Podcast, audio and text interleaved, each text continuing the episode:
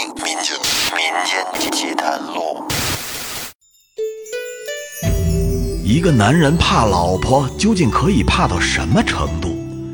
怕到打不还手，骂不还口，怕到让自己的老父亲食不果腹，衣不蔽体，怕到惊天动地泣鬼神，怕到从古至今再无他人。请听《聊斋志异》之马介甫。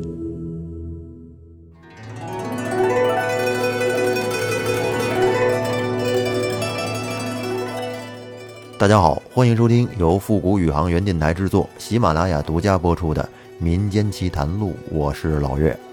我们这一期要来说一说《聊斋志异》之马介甫的最后一期大结局啊，看一看天下第一恶妇，还有这最怕老婆的男人，他们的下场是什么样的？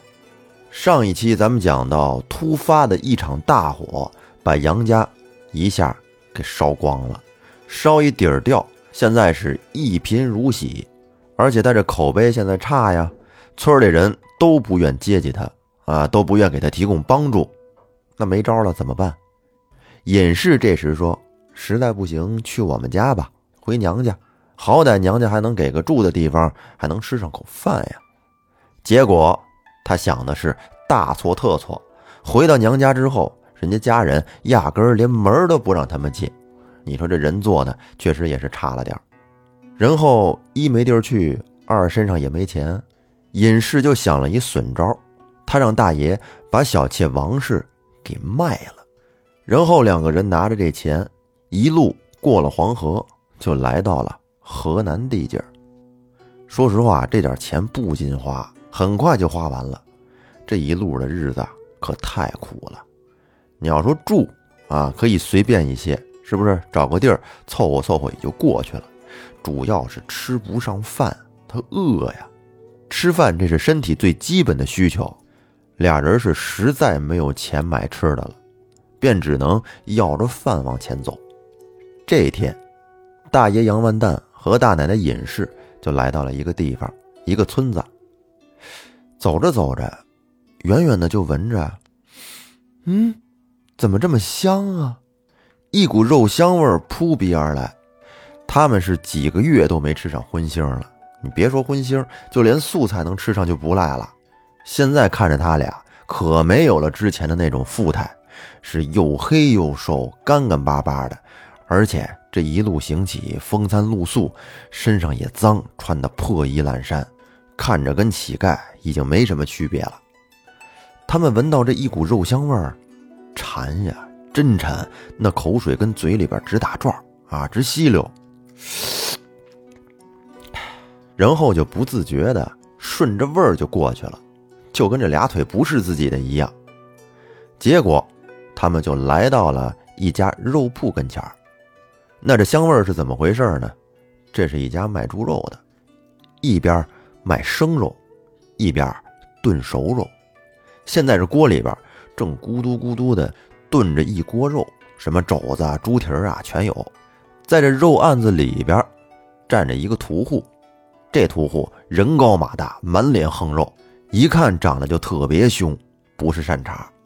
这屠户正跟里面咣咣拿着刀剁肉呢。大爷和大奶奶就在肉铺附近找了一个角落，俩人就蹲了下来。大奶奶是一边流着口水，一边跟大爷说：“杨万蛋，哎。”我想吃肉。是啊，我也想吃，也不知这肉到嘴里是什么味儿的。现在我都可以这么说，要是谁能给我一块肉吃，我都情愿改嫁给他。哎，你看你这话说的，什么叫你改嫁给他？要是能有肉吃，就是让我嫁给他也行啊。就在这时。他们只见眼前黑影一晃，抬头一看，肉铺的掌柜那个屠户竟然站在了他们跟前儿，这速度可是够快的，唰一下。那这是什么意思？只见屠户说：“大娘子，不知你刚才所言是否当真？”他这一下给隐士问懵了啊，哪句话？就是你刚才说，要是能吃上肉，情愿改嫁。这屠户耳朵可够尖的，别的听不清楚，就这听得真着呢。啊，对呀，是我说的。大爷说：“我也说了。”啊，你就算了。然后只见屠户转身就来到了炖肉的大锅跟前儿，从里边勾出一个大肘子来，扬手一甩，就扔到了隐士跟前儿，说：“吃吧，吃完之后。”你可要好好考虑考虑刚才你说的话。您说这屠户嘛，家里有的是肉，他不缺这个，一块肉对他来说根本算不了什么。他不缺肉，缺的是媳妇儿。别看挺大岁数了，老光棍一个。刚才隐士和大爷一到这儿，这屠户就注意到他们了。虽然说看着他们跟要饭的似的啊，身上脏兮兮的，但是呢，隐士的底子看起来还是。比较不错的，在屠户眼里，隐士可谓是有些姿色。然后他的注意力就一直放到了隐士身上，所以才侧着耳朵去听他们俩在聊些什么。结果这一听，正合他意。隐士一看面前这大肘子，哎呦，那真是比看见亲爹还要亲呢！从地上捡起来，张开嘴，吭叽吭叽就开始啃。您说这炖肉好吃吗？肯定好吃，香。但是呢，要吃多了也腻。更何况这饿着肚子什么也不就，跟那儿干啃大肘子。要是我吃几口就顶了。这饮食还行，跟那儿咣叽咣叽咣叽吃了好些，最后还剩了一点一瞅大爷，哟，光顾自己吃了，大爷跟旁边还跟那儿干瞅着呢。然后他把剩下的这点又给了大爷吃。其实隐士刚才在吃肘子的时候，他嘴没闲着，他脑子也没闲着，他在琢磨一件事儿。待会儿等大爷也吃完了，那屠户过来，就问隐士，说：“大娘子，肉也吃完了，你考虑的怎么样啊？别跟着臭要饭的了，跟我吧。我虽然不说多有钱，但是你跟了我之后，可以保你天天有肉吃。”怎么样？隐士琢磨了一下，然后扭头就跟大爷杨完蛋提分手，要离婚。哎，让大爷一纸休书休了他，然后他要改嫁给屠户，说咱们曾经是幸福恩爱的，但是现在呢，我看这缘分也到头了。哎，在一块儿的日子是再也难有出头之日。与其两个人都不好过，不如呢，你让我先好过好过。好不好？你就放了我吧。隐士的话，大爷什么时候没听过呀？他也不敢不听，然后便哭着写下了一纸休书。屠户呢，则用三百文钱买下了隐士。然后大爷杨万蛋拿着这三百文钱，孤身一人继续前行。那么他要去哪儿呢？其实他自己也不知道，人生地不熟。反正媳妇儿已经改嫁到这儿了，他也没走远，就在这屠户附近的村子这一片游荡。虽然说他手里有三百文钱，但是这点钱不禁花，没多长时间就花完了，然后就不得不又再次进入到了行乞这个行业。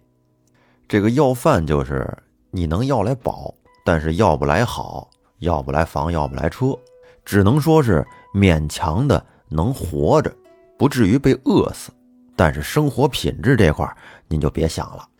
这一天，杨万蛋要饭就要到了一个大户人家，看着大门，看着院子，跟自己以前的房子这规格是差不多的，想走上前去乞讨，但是门房的人出来呵斥他：“滚远点，不准靠前。”大爷就跟着求啊，说行行好吧，我实在是太饿了，希望可以给口吃的。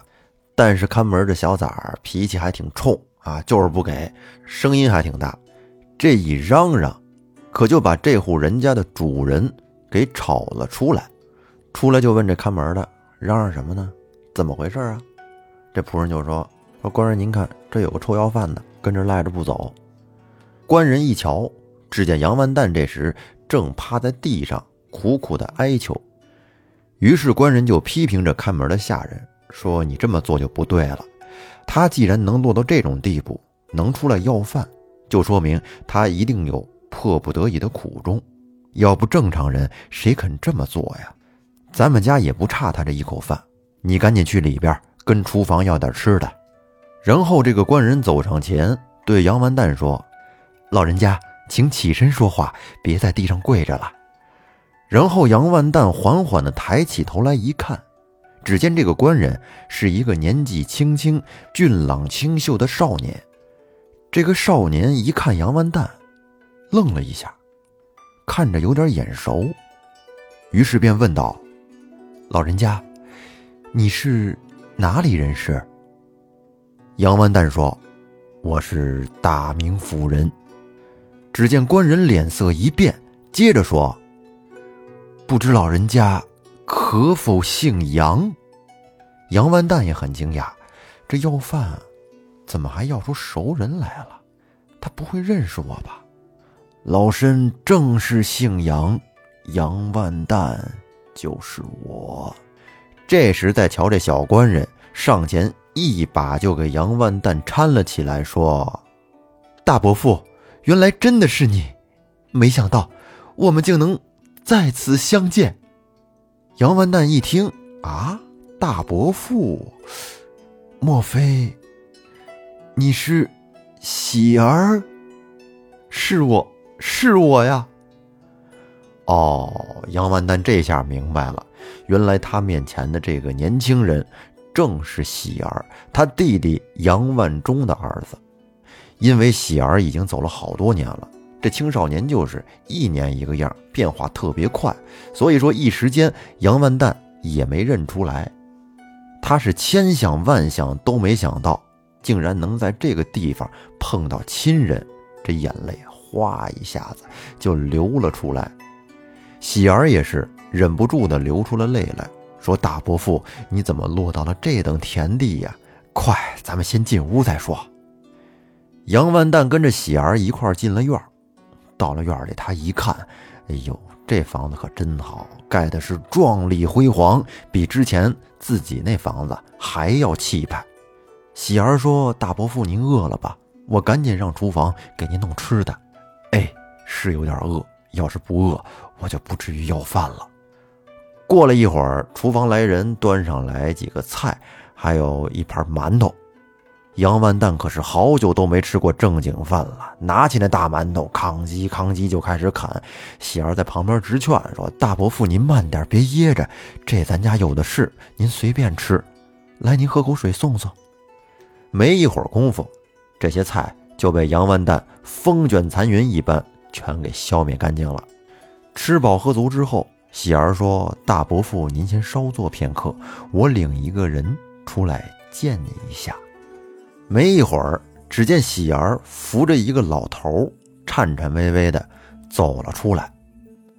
杨万蛋一看这个老头，扑通一下就跪到了地上，因为这个老头不是别人，正是他的老父亲。杨万蛋跪在地上，哭着喊：“爹呀，爹呀，是我对不起你呀！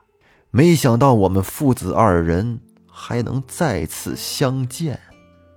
再瞧杨老爷子，一脸严肃：“这是谁呀？哭哭啼啼的。”“爹，是我，我是您的儿子，杨万蛋。”“哦，杨万蛋，我没有这个儿子呀，我的儿子早就死了。”这几句话。直扎杨万蛋的心窝子，老爹不认自己，爹，死的那是我弟弟万忠，我还在呢。哦，你媳妇儿现在挺好的，你这会儿出息啦，长本事啦，敢一个人出来玩啦。杨万蛋上前抱着老爷子的腿说。爹啊，您别生气了，我知道我错了，我对不起您呐。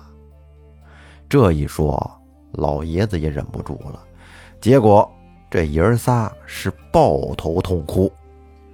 等大伙的情绪都稳定了一下，便开始诉说这些年来发生的这些事儿。杨万蛋先把这几年过往的这些不幸的遭遇全都说了一遍。当老爷子听到儿子休了尹氏，尹氏改嫁给屠户之后，嘿呀，这心里高兴的真解气。然后呢，喜儿又说了他的经历。当时马介甫带着他离开了杨家之后，一路就来到了现在的这个地方。马介甫在这儿给喜儿置办了这一套房子。而且呢，他还知道老爷子在哪儿，他知道老爷子出家做了道人，于是他便去了那个道观，把老爷子也一块接了过来，让这爷孙俩在这儿好好过日子，并且马介甫还找来了老师，让他教喜儿，让喜儿学习。后来喜儿也挺争气，在十五岁的时候进入了乡学，第二年呢又考中了举人。后来，在他十七岁的时候，马介甫托媒人给喜儿介绍了一个如花似玉的姑娘，两个人就结为了夫妻。十七岁，羡慕不羡慕？搁以前，十七岁已经是可以结婚的年龄了，有的十七岁都当爹了。但是现在不行啊，十七岁太小了。现在咱们国家法定结婚年龄好像是男生不得小于二十二周岁吧。反正人家喜儿十七岁就结婚了，要地位有地位，哎，要家庭有家庭，生活的很幸福。马介甫一看，行了，你们现在日子过好了，那我也就该走了。这祖孙一听马介甫要走，都哭着挽留，舍不得他，说：“介甫，你可千万不能走。之前每次只要你一走，我们家就得出事儿。”你就留下来跟我们一块生活吧，马介甫说：“你们就放心吧，这次我走了，准保以后的日子就跟现在一样，你们不会再受苦了。”这爷孙俩都哭着抱着马介甫不让他走。马介甫无奈地说：“我在这儿和你们交个实底吧，其实我不是人，是狐仙。”就因为我无意中遇到了你们家的这些事儿，所以才耽搁下来帮你们来处理好这些问题，以走出困境。现在你们的生活已经过得很幸福了，我也就可以放心的去了。和我一起修道的人都已经等了我好久了，如果我再不回去，可就要落后了。马介甫说完之后，呼的一下。就化作一团白烟，不见了。咱们看这故事说了这么多，狐仙终于出来了。原来就是马介甫，一个富有正义感、一个善良的男狐仙。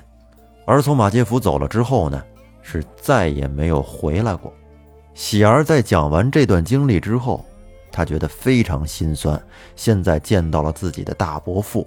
又想起了自己曾经在杨家所受的那些罪，同时呢，自己还有一个亲密的战友，那就是小妾王氏。啊，喜儿和王氏都是在杨家遭罪遭的比较多的人。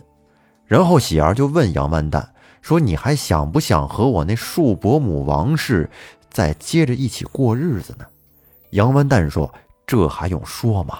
当然了。”我最爱的就是你那庶伯母，喜儿说好。既然这样，那您还知不知道当时我那庶伯母是被卖到哪家了吗？大爷说知道。于是喜儿就用马车带着爷爷还有大伯父一起又回到了大名府，把王氏给赎了回来。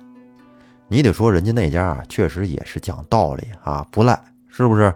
人你都卖给我了。我这边用的挺好的，你想把人赎走，那我得先问问人家愿不愿意跟你走。结果一问王氏，王氏愿意，啊，他对杨大爷也是有感情。既然王氏愿意，那人家也就不好说什么了，赎走就赎走吧。就这样，给王氏赎回去之后，一家人过起了幸福的小日子。一年以后，王氏给杨万蛋。生了一个儿子，这可给杨万胆高兴坏了，然后给王氏扶为了正房。咱们先放下杨大爷这边的小生活不提，单说尹氏。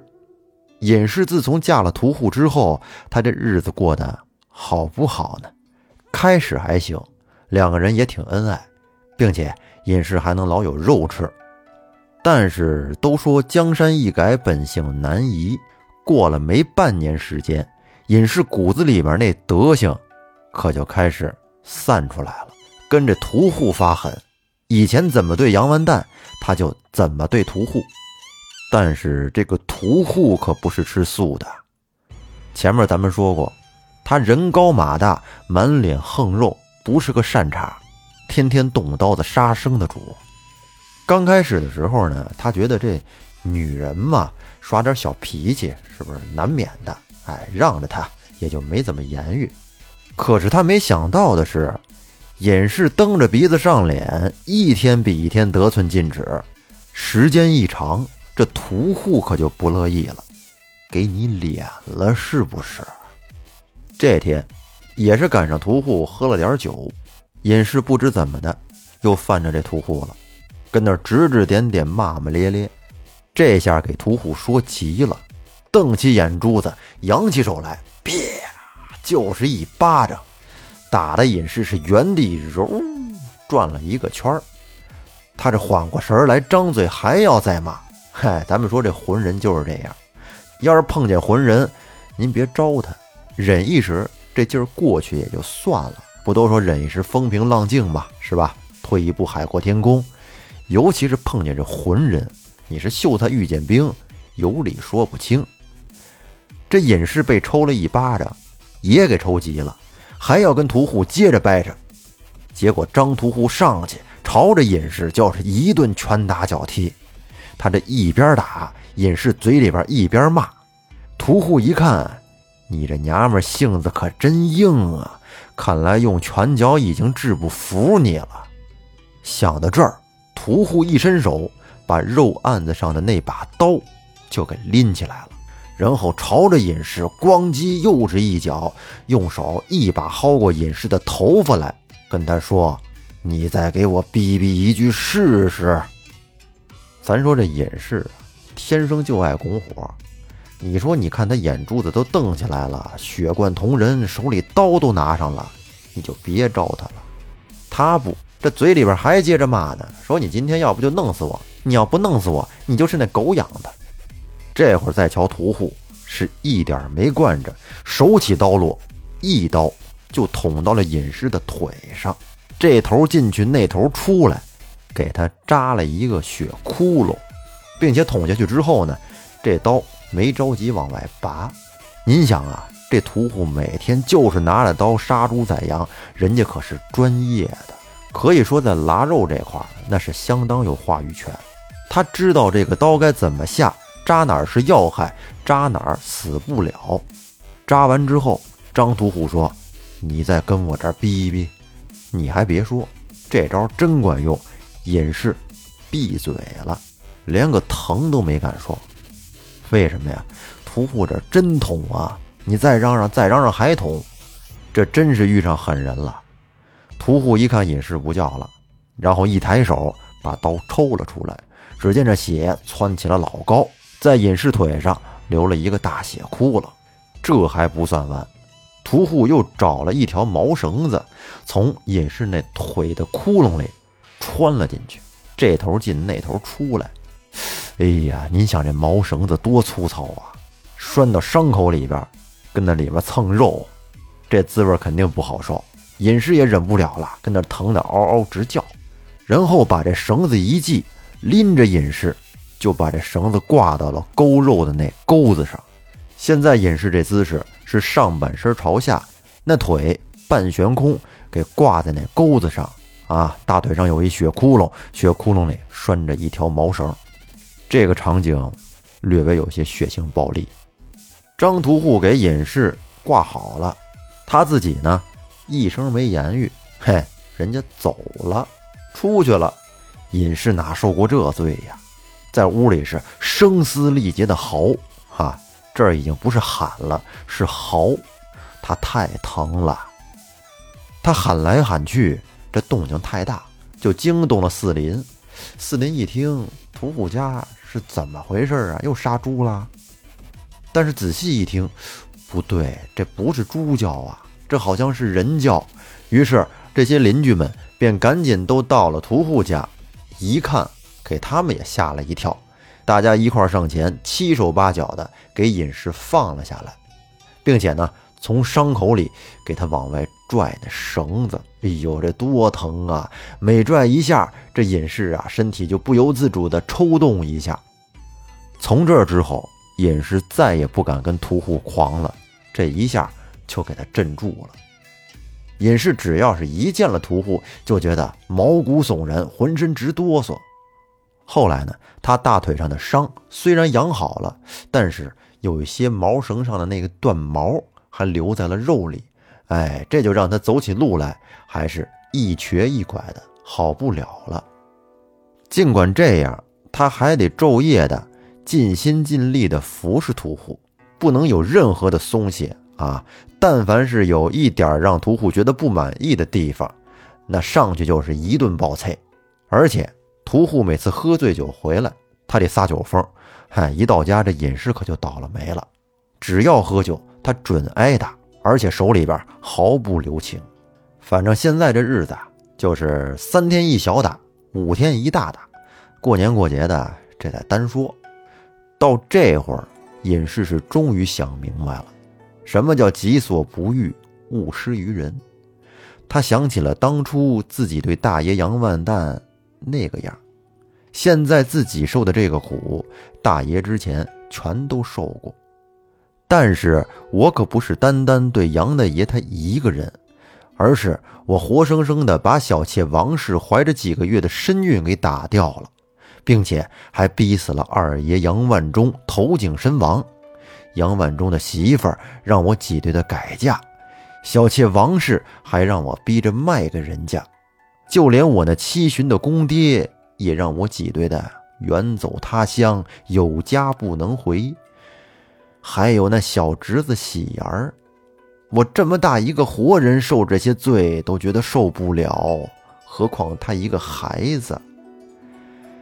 唉，天道轮回，这也真是我的报应啊！没想到我也有今天。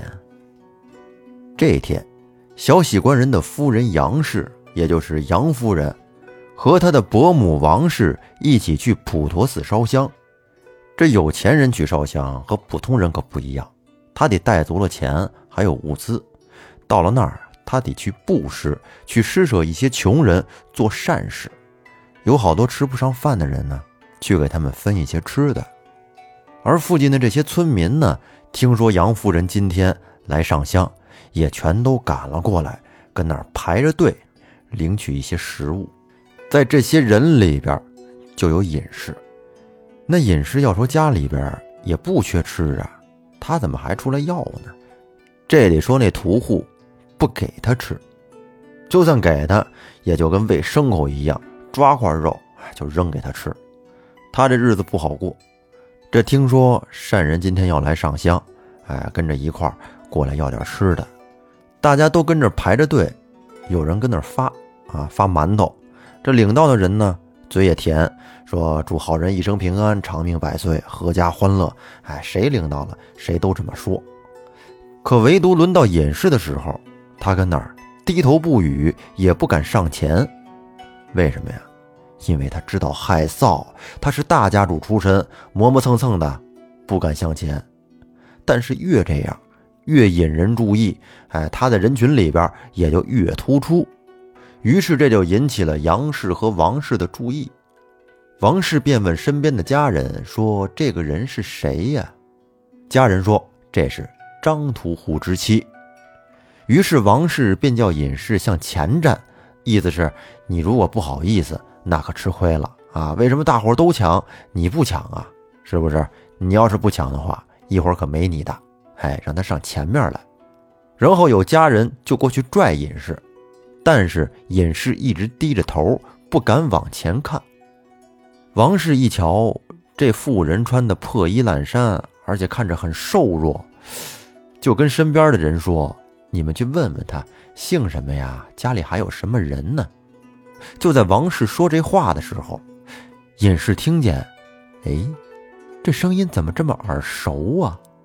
因为尹氏这头发特别脏，都打了绺了，哎，跟前面遮着脸。他稍微的抬起一点头，挑着眼皮往上看去。这一看可不要紧，嗨，认识，原来他就是大爷杨万蛋的小妾王氏啊。虽然说他变样了，但是王氏却没怎么变样，而且比原先还好，又白又胖。自己这是走了形了，王氏也没认出他来。没想到这要饭竟然要到了王氏的头上。这会儿王氏夫人乐了，哎，指着身边的人，尤其是对侄儿媳妇说：“她是张屠户之妻，按理说不应该缺肉啊，怎么能瘦成这样呢？” 说起来可真是可笑，看他这个样子呀，一定是他的男人对他不好。这张屠户一定是丧尽天良，虐待自己的发妻呀。做女人真的好可怜。少奶奶，不瞒你说，就是大娘我，想当年也是生长在那富贵人家。哎，王氏一说到这儿，眼圈一红，眼泪下来了。说：“我当时还不如他呀，哎，就指着下面这隐士说，我当时还不如他。他现在至少还能随便出来走动走动吧，可我当时就如同在监牢中一样。我的少奶奶，您是不知道我受的那非人的虐待呀。”那小喜夫人就问：“说是大伯父对您不好吗？”王氏说。要是你大伯父对我有半点不好，那还是我的造化，并不是你大伯父对我不好，是那原先的大娘视我如仇人一般，把我比作那眼中钉、肉中刺，对我是非人般的折磨呀。这么多年来，我跟谁都没有说过这话，可今天一看到这个贫妇人，这些话。我便通通的都想说出来，您瞧瞧，王氏这番话，每一句都跟那小刀子一样，全都拉在了尹氏的心坎上。尹氏心想：这是得亏没把我认出来呀，要是认出来，王氏还能说出这样的话吗？得了，我也别跟这耗着了，赶紧走吧，还领什么吃的呀？于是王氏趁着两边这些奴仆家人没注意，一个不留神便钻进人群中，跑了。当尹氏跑回家之后，是又惭愧又悔恨，觉得自己都不应该再活着了，然后便拿起那绳子来，想着上吊自杀。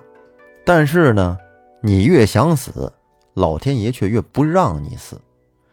等他吊上去之后，这绳子呀比较细。结果没勒住，折了，人从上面摔了下来。这张屠户在外面可就听见了，然后赶紧进屋看。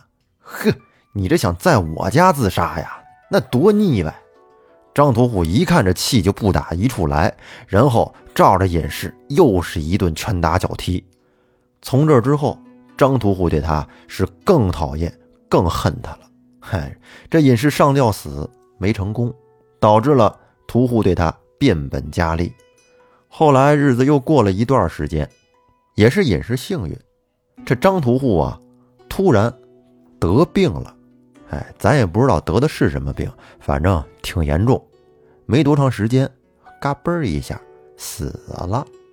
因为给张屠户治病，家里的钱也花的差不多了，而且肉铺的生意也做不了了，那还得吃饭呢，怎么办？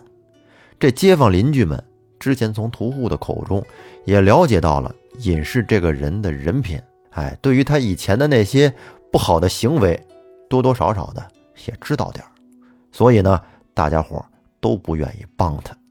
尹氏最后是实在没办法了，便再一次的加入了行乞大军的队伍，继续开始要饭。这一天，隐士在寺庙附近乞讨，因为这儿善人多，好要。